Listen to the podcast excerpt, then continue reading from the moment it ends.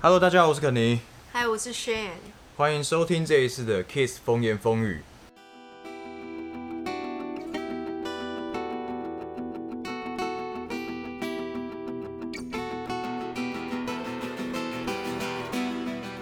Hello，大家好。那这一次节目我们很顺利的来到了第三集。那这一次终于有了 YouTube 的版本，我们这个节目的完全体终于呈现出来了。我终于千呼万唤把我老婆请出来了。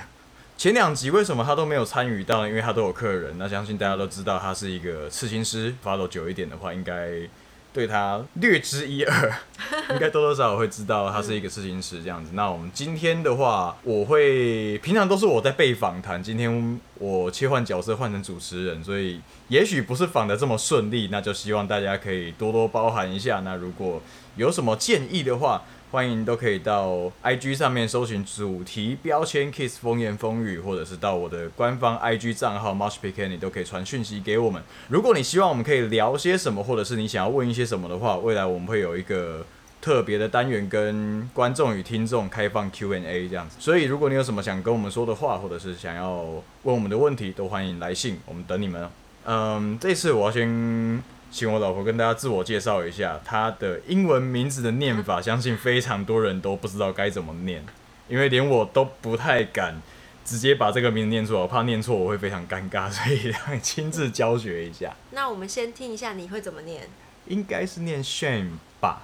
其实是差不多，呃，其实就连我自己念有时候都不太标准，但是我的解读就是我的呃英文名字是 S H A Y N E。这个念起来的话是 Shane，Shane。Google 念出来的。对，其实其实查 Google 是查得到啦。那它的发音确确实就是 Shane。其实蛮多客人会念错，对不对？对。那我我听过最好笑的是说 Shane。日式发音。对，日式发音的话，我记得你的也有嘛。我。之前有人好像叫你 K E N N Y。然后他说是 Kenny，对，也是蛮可爱的啦，对啊。好，那想问一下，目前就我现在变为主持人，哦好，那就我们说你现在从事刺青这个行业大概几年了？我从开始刺人、刺真人到现在大概五年多了，对啊。然后但前面还有学徒的阶段啦，所以算起来应该有算六六年多吧，六年吧，可能是。从几岁的时候开始学的？我记得好像是二二二三那边，其实蛮早的。其实说早也不算早哎，我我觉得有点有点晚了啦。其实不多人在二十出头的时候就在刺青店里面当学徒吧，还是其实蛮多的。现在可能越来越多，因为现在比较开放了。如果硬要这样讲的话，我应该算是蛮蛮年轻就开始接触。嗯，那大概从几岁的时候开始对这个刺青？这个文化产生出兴趣，我从国中的时候就有哎，因为国中那个时候电视有播那个迈阿密刺青课，所以不能乱让小孩看电视。对，像我那时候看迈阿密刺青课，我就觉得，呃，里面有那个 Kate Kate Von D，我觉得他超帅的，就是可以算是我人生中的偶像吧。我觉得就是一个女强人的概念，自己撑起一间店，然后下面还带领很多的学徒。真的不能让小朋友乱看电视。对啊，我妈小时候都禁止我看蜡笔小新。这个蜡笔小新，哦，这这是一个反作用力。那小时候被禁，什么东西被禁止，你长大就会完全的连本带利的要回来。没错，我现在蜡笔小新几乎全部都看完，没有一集是不重复的。我们找不到没看过的蜡笔小新呢。有一些家里可能也是那种南方四剑客，可能小时候不能看。嗯。等自己成年搬出去住的时候看爆了。小时候不能吃盐酥鸡，现在就出门出门就一直吃这样子。对，变成我最喜欢的东西。一直到自己变胖才知道，哦，干要小心。好，所以呃，小时候是因为看迈阿密刺青课开始对刺青产生兴趣的。应该说，那是比那是让我比较接触得到刺青的地方吧，就接触得到这个文化的地方啦。开始对这个行业产生一定的向往。还不是行业，就纯粹就是哎，对于刺青很有兴趣。还蛮特别的，这样，那个年纪一定多少有点叛逆的心态，会觉得这很帅。所以你们用立可白画书包，呃，还是那是我们那个年代的八加九。对，我觉得那有点骚。我会希望做到那是真的真的很像印刷的。可是如果这样都是自己手工的，我就觉得有点落差，不行好。好，我好像没有画书包，可是我有绑蝴蝶结。你们学校有人画书包吗？有啊，有啊。嗯好，那那年纪没有落差太远，嗯，我们差三岁嘛。对，差三。哦，我导师有用眉笔在身上画假刺青过。有有有经历过这种事的，对有？有有，眉笔画起来还蛮真的，而且画完之后还要铺一点粉，看起来比较像是在皮皮肤上有一层对 当初是怎么样下定决心让自己当一个刺青师，就决定要当当一个刺青师这样？决定要当一个刺青师哦。嗯其实以前以前就还蛮喜欢画图，然后也喜欢就是跟艺术相关的东西，美术类的。家政我也很有兴趣，可是小时候完全不知道你画图你可以长大可以干嘛。但是如果说缝出东西呀、或者是做出什么甜点等等的，你至少可以有一个食品在，那是有用处的。所以小时候是比较常精进那方面的东西。呃，例如说缝东西来卖好了，或者是做一些吃的请请朋友吃，这都是比较有实质的成就感的。然后画图的话就得不到什么成就感，所以小时候就不太精进在画图这部分啦。直到长大，我差不多专科的时候有开始玩团、玩乐团，然后玩团之后，蛮多前辈的乐手们他们身上都有刺青，所以这也是让我另一个部分比较常接触到刺青，比较常看到刺青的地方。那时候大概，因为那时候在高雄蛮少有刺青的乐手，那时候看到的大概是印象最深刻还是 Beyond Q，哦对，BC，对 BC，对 BC 以前的第一代吉他手，现在也是刺青师，对不对？哦，米克，对对对对哦对，鼎鼎大名的米克，那那也算是 old school 的，也算老前辈，蛮多 old school 的人都是把他当偶像吧，我在想，嗯，真的厉害。所以其实你并没有经历过一个像麻辣鲜师那个徐磊那样，我要当老师那样的决定要当一个刺青师这没有没有没有，那个太热血了，因为以前其实这种漫画看的不多，对不对？我不喜欢看书啊，连漫画都不看，连漫画都不喜欢看，因为我我还蛮推一本漫画叫那个《刺青教父》，虽然说呢还是以那种高中生打架为主的这样，可是那个主角他的里面就有带有一些那种一个人对刺青的责任，像还有过那种给人家倒土啊乱刺的，结果那主角跑去打他，跟他说，客人是带着很多很彷徨的心情来刺青的，然后把他一辈子的东西交给你，你这样乱搞王八蛋，这样他就会打他一顿的。哦，这样还不错哎对，啊，可是你知道热血漫画毕竟还是漫画啦，所以真的遇到一些纠纷的时候，不建议这样处理。但是我觉得就算不会被这样子处理，基本的道德还是要有啦，当然不能乱搞啊，对啊，嗯，对啊，因为现在其实不见得会受到这么直接的物理攻击，直接被拳头这样打这样的。可是现在有个东西很可怕，叫爆料公社，乱搞啊你要小心一点。对啊，可是其实有的时候会变相变成另外一种网络霸凌啊。不过这个可能就是别的议题，我们改天再开一集来聊好了。嗯，这个真的聊下去不得了啊哦，，这个这个一样，太那另那另外一回事了。因为相机的电量有限，我们今天不能讲太多。那有没有遇过什么比较奇特的客人，或者是比较印象深刻的刺青故事？奇特的客人，嗯，我印象深刻。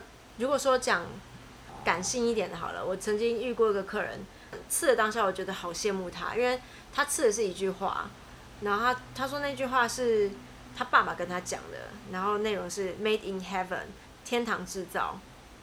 其实他爸就在讲说，他这个女儿就是来自天堂，我觉得、哦、超感动。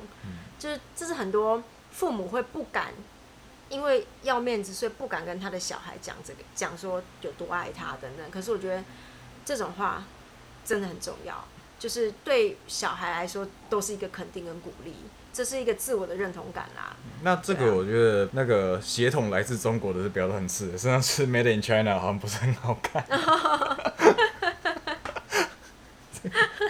这个这个好像不要小，心会爆炸。对会爆炸。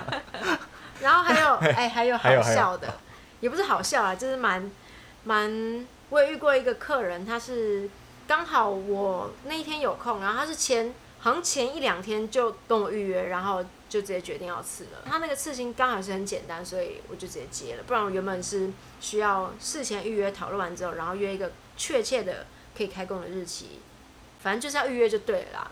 但那个客人呢，他是要吃一个甜甜圈，然后那个甜甜圈，我当下是有叫，我记得我有叫他想清楚，但他说他非常确定他就是要吃甜甜圈，好，然后隔天就开工，开工之后我就问他为什么要吃这个，他说其实这跟他是就是跟他跟朋友之间做一个打赌，然后打赌好像怎样，反正就决定要吃。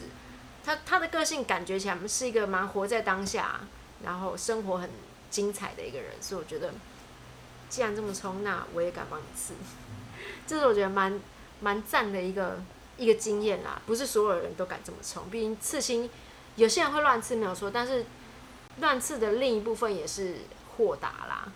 对，所以我觉得还蛮蛮酷的。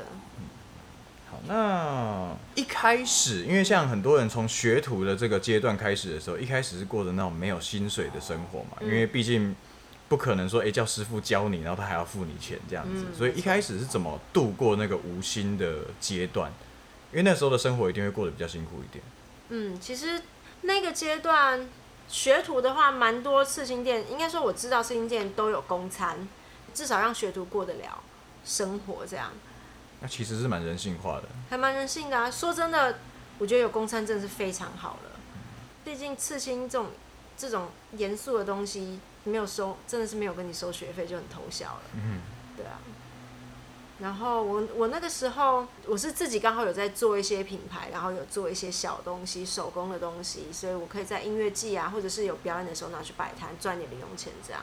还有就是刚好你你那时候一样就有在教课了，所以就是算是你也有 cover 我这一部分吧。OK，我们那时候学生，我那时候学生不多，其实还蛮惊的。我们那一对我们那一阵子，那时候我记得我们是连可能买个买个饮料好了，我们都要比价，这种舍不得喝奶茶的人喝无糖绿那种感觉。对，或者是这一间比较便宜，那就一定要去这一间买。可是可能就省个五块十块而已吧。说辛苦吗？也算辛苦，但是我觉得很值得，到现在都没有后悔过。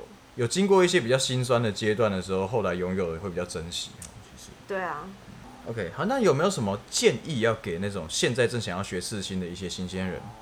新鲜人呢，我觉得你一定要先知道你自己是喜欢刺青还是喜欢用刺青来赚钱。我觉得用刺青来赚钱，对啊，刺青是收费是很高，没有错。问题是你要刺出一个有灵魂的作品，那不是用钱来定义的，而是你这个人的脑子里面有没有东西，你你设计出来的东西是不是有灵魂的？因为说真的啊，蛮看到很多刺青师，他可能没有在做创作，纯粹就是刺文字等等的，那我会觉得很可惜，是你已经有这个技术了，可是你没有让这个技术来传达你内心最有价值的东西，那就是那就是你这个人的价值啊，你的想法啊，你的你的世界观啊、人生观等等的，我觉得这都是一个，这都是每一个人的核心价值啊。说真的，技术这种东西，你是苦练，你真的有心，你死练都练得出来。可是艺术家，好讲艺术家好了，艺术家的核心价值就是在于他的头脑里的东西，而不是他手上他画的好不好。就有点像乐手哦，同样是一个技术，可是不同的吉他手一弹下去，马上听得出来这是谁弹的东西对的那种感觉。对，这才是那个人的价值啊。嗯，对啊，所以我觉得，你如果真的很想当摄影师，OK 啊，那你一定要搞清楚，你做事情不要只是为了钱而已。你今天把你自己的灵魂、你的风格，你表达的很完整，这就是你。自然喜欢你的人就是会跟随你。可是如果你今天只是做一个潮流，潮流在做的事情，好，假如说，好，前一阵子有有流行过那个什么喜字的刺青，两个喜，哦结婚的那个喜，对，那个喜的刺青，它退潮了，现在没有人在吃那个东西。可是，我当初试了，现在怎么办？对，所以刺青不论是刺青师或者是想刺青的人都，我觉得这种美感的东西是不应该追求潮流的。呃，然后刺青师就是一定也是要光讲自己的部分好了。我会比较建议，真的就是做出自己的味道，做出自己的风格。然后你是你自己喜欢什么，因为你不喜欢的东西，要你假装，你不可能假装一辈子。你就算有办法装，你也不会装的很快乐。嗯，所以真正还是做你自己喜欢的风格，你自己想传达的东西，那才是用艺术在抒发，嗯那才叫做创作啦。对我来说，然后客人可能会因为你的创作，然后某个频率对到，他就会很喜欢你的作品，这样。对然后你的价值就会发挥到最大。但是讲喜字刺青，韩国那种线条刺青，那是所有人都会，只要模仿能力好一点的都做得到的。所以你你要做出你自己独特自己的价值，那就是那就是用刺青这个东西来传达你的意念，这才是我觉得才是最好的啦。啊对啊，这个刺青代表的是你这个人，还是代表了一个潮流而已？对，潮流是绝对都会过的。好，那因为那个相机真的快要没电了，我看到那红灯在闪。其实我现在心里是蛮紧绷的，所以我们可能要要尽快告一个段落。那大家对于刺青上面还有什么样子的想法，或者是有什么样比较奇特的经验，都欢迎传讯息给我们，跟我们分享你的故事。那如果你愿意的话，我们也会把你的故事分享出来。那就一样，欢迎来信到 IG 去搜寻主题标签 Kiss 风言风语，或者是我的官方账号 Must Be Canning，一样私讯给我，然后告诉我你想要聊些什么，或者是你希望我们告诉你些什么。